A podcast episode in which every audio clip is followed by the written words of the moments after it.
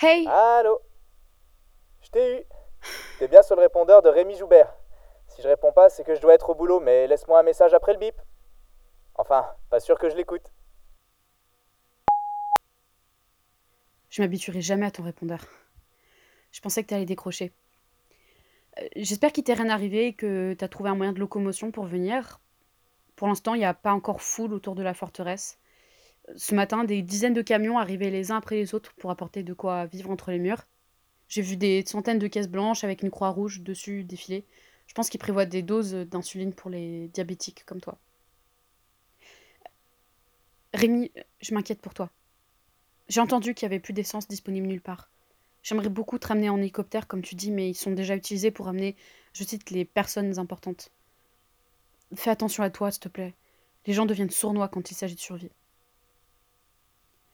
J'aimerais beaucoup revoir cet album photo de nous et le continuer. Rappelle-moi vite et change ton répondeur. Il est horrible.